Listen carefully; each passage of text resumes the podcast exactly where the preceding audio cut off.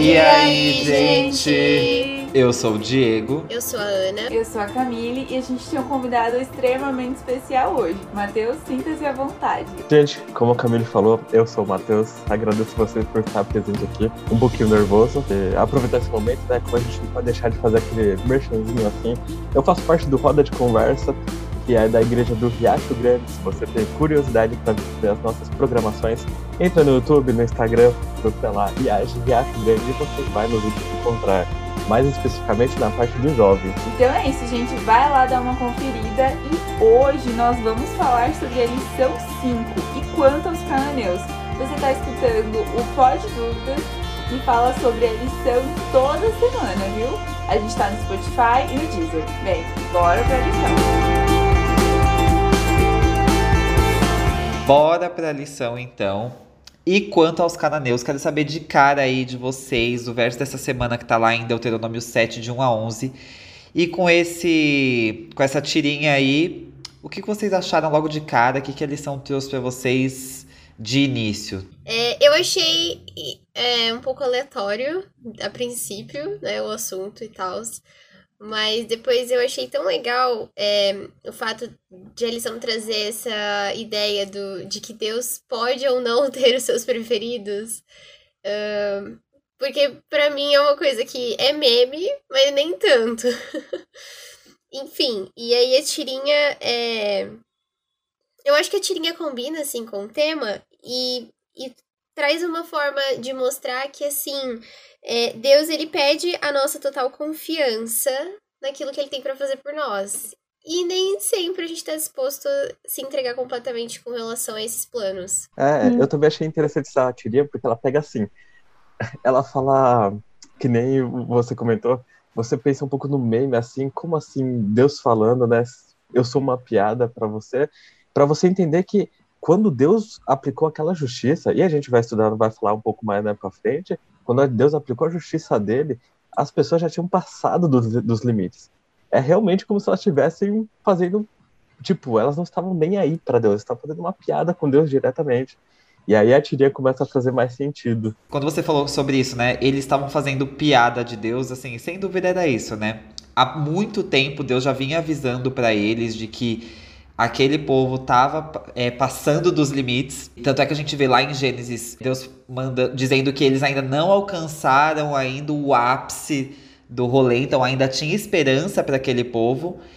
E aí, quando a gente já vem Deuteronômio, todo esse, esse contexto histórico que a lição apresenta pra gente. Então, Deus aplica a justiça ali para aquele povo, para que o plano dele continuasse a seguir, porque senão aquele povo continuaria vivendo em pecado, continuaria cultuando coisas que não deveriam ser cultuadas e poderia influenciar outras pessoas e até mesmo atingir pessoas que eram inocentes no meio do rolê. Então, assim, eles faziam sacrifícios de crianças, que são pessoas inocentes que não tinham culpa daquilo que estavam sofrendo, e aí sim veio a, justi a justiça divina para aquele povo, para que eles pudessem de fato, é, para que Deus pudesse de fato purificar aquilo, né? É muito interessante ver que a justiça de Deus, ela sempre é acompanhada numa medida extremamente uh, gentil de misericórdia, sabe?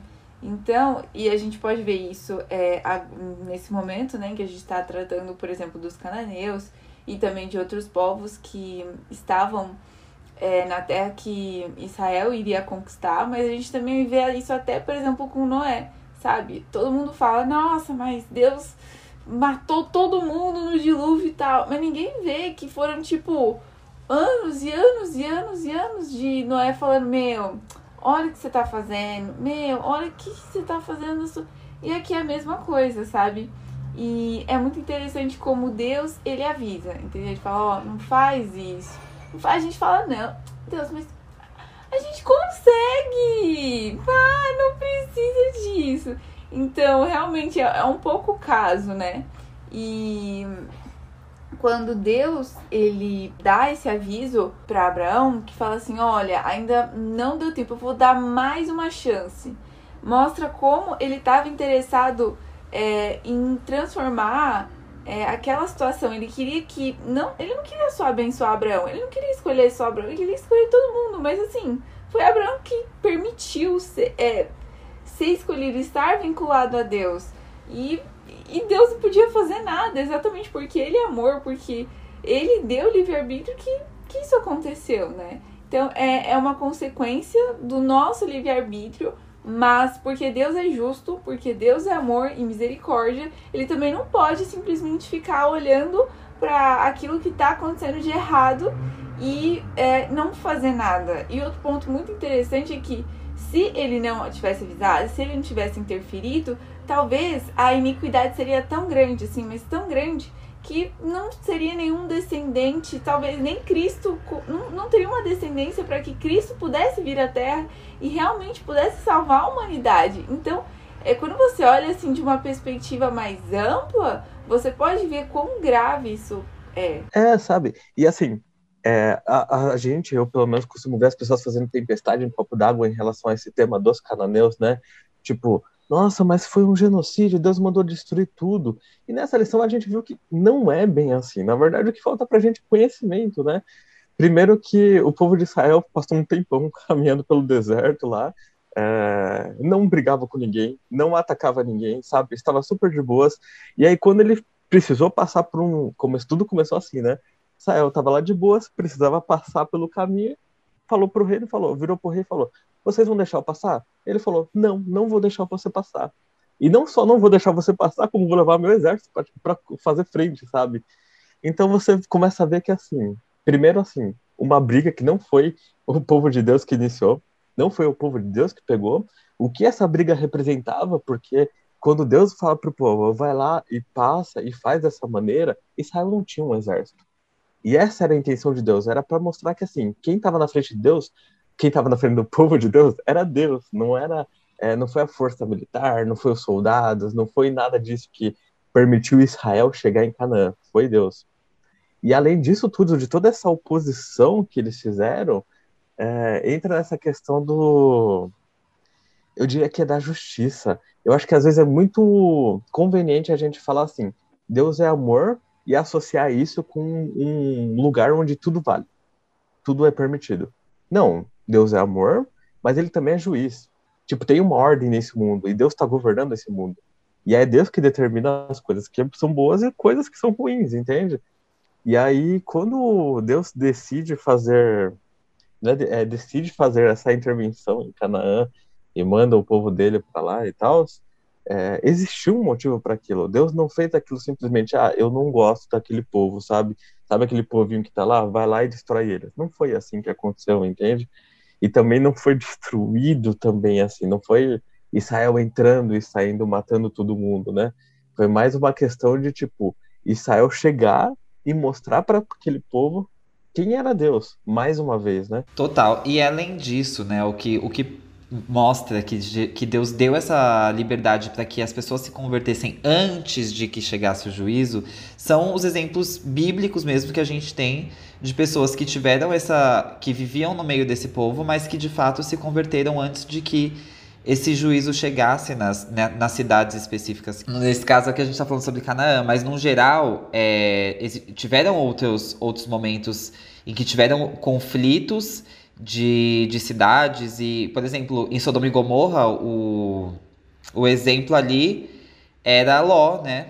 Então ele foi exemplo para aquele povo, ele, ele levou a palavra de Deus através dele para as pessoas e ainda assim não, não, não serviu. Ou então, como vocês citaram antes, tipo Noé. Noé citou: olha, gente, vai vir o dilúvio, é, sejam salvos, Deus está aí tentando se mostrar para vocês e vocês ainda estão fugindo disso. Então, assim, Deus de fato dá essa oportunidade para que as pessoas tenham essa conversão ou entendam quem é Ele antes que chegue o juízo, né? E foram todos esses momentos, tanto Noé, quanto Sodoma e Gomorra, quanto Canaã, foram momentos onde as pessoas estavam numa iniquidade super no ápice, né? Então as pessoas estavam totalmente livres, entendeu? Totalmente li livres, eu digo aqui entre aspas, porque a liberdade vai até certo ponto, né? Porque você está impedindo a liberdade talvez de outras pessoas, ou você está infringindo o seu próprio corpo, e, e até que ponto essa liberdade é boa para você.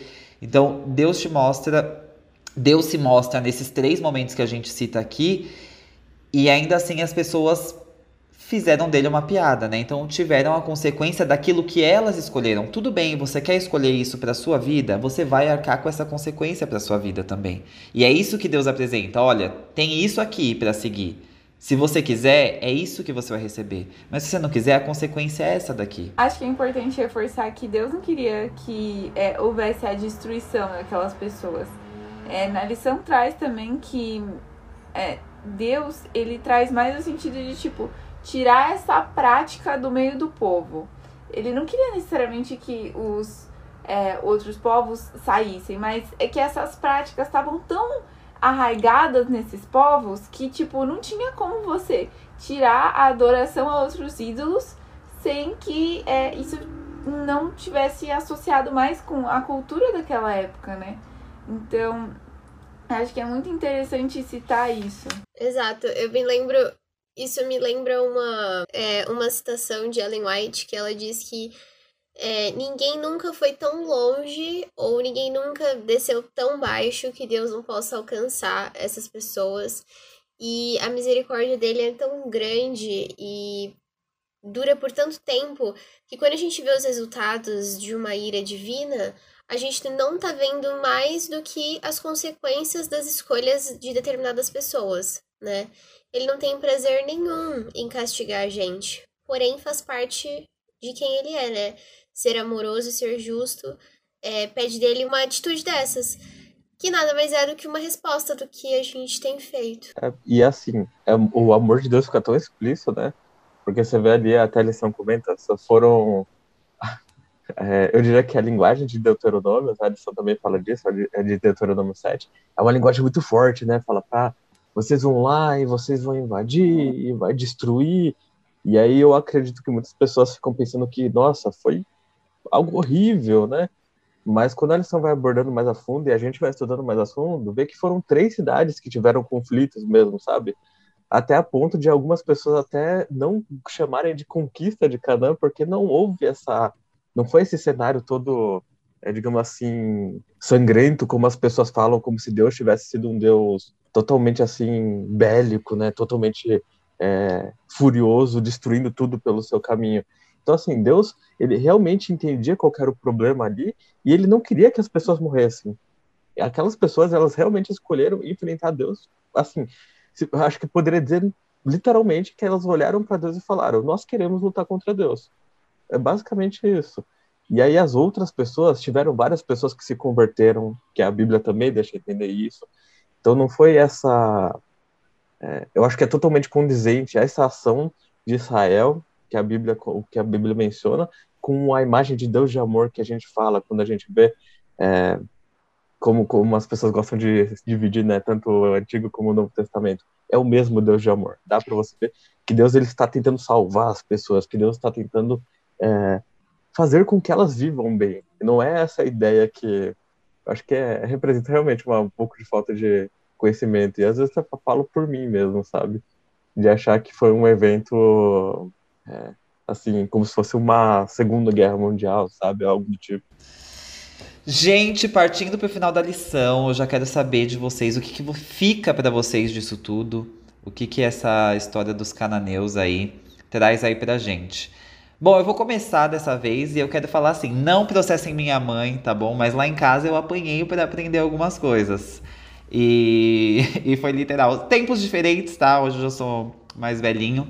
É, mas enfim, minha mãe, quando. Nesses momentos, foram poucas vezes, mas quando, quando me batia em alguns momentos, dizia: Eu não queria estar fazendo isso. Eu não queria estar fazendo isso. Tipo, era pesado para ela aquilo.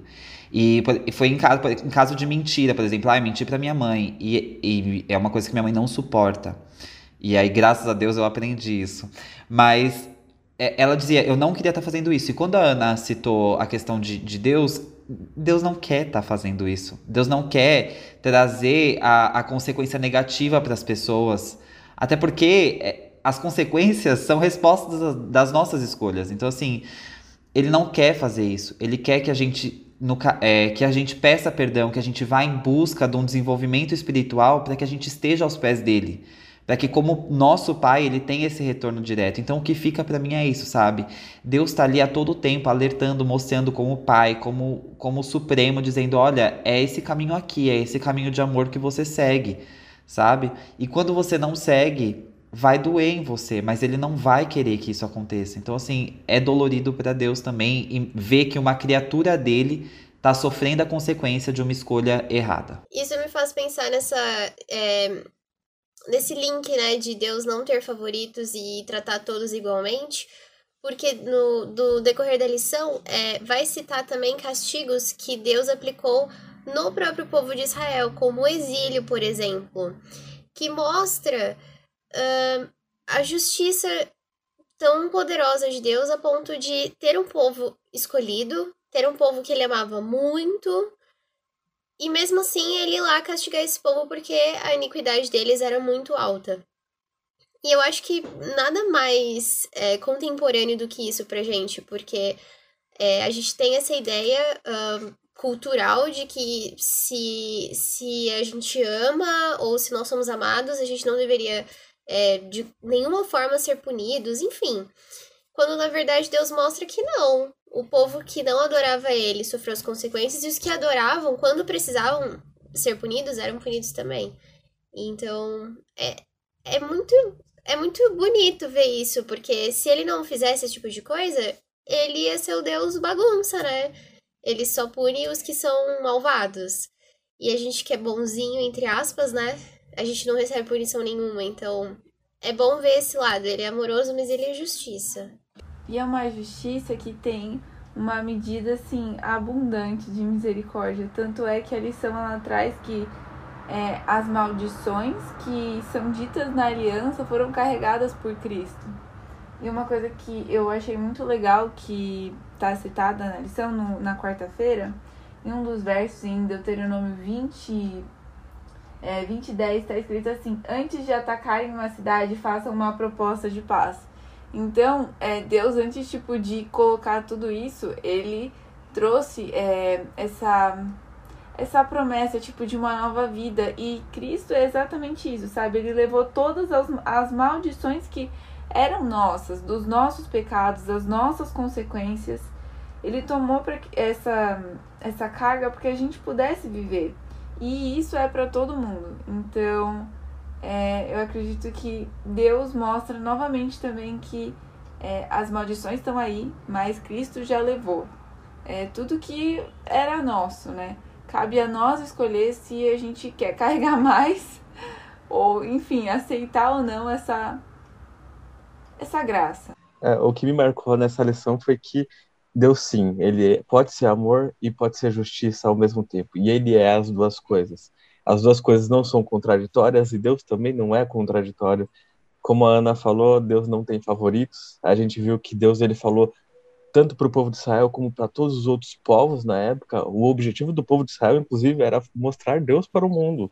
Não era excluir, não era para fazer um povo assim, é, um grupinho. Era para juntar todo mundo, é para o mundo inteiro saber quem era Deus. E é assim, Deus ele fala do amor dele, ele mostra o amor dele, e como a Camille falou também, que foi outro ponto que eu achei maravilhoso, esses erros, esses pecados, esse lado, digamos assim, essas punições, Jesus Cristo já veio para nos salvar, para pagar esse preço por nós. E o que tudo que nós precisamos fazer é aceitá-lo. É isso, Deus, é isso que ele oferece pra gente. É essa aliança que Deus oferece para nós. Tudo! Gente, muito obrigado por essa semana estar aqui com a gente. Valeu, Ana, valeu, Camille, valeu, Matheus, pela presença. Semana que vem o tema da lição é Não Se Esqueça. Então, ó, semana que vem já é lição 6 desse trimestre. Vem acompanhar com a gente aí do Deuteronômio. Beijão e até quinta que vem. gente!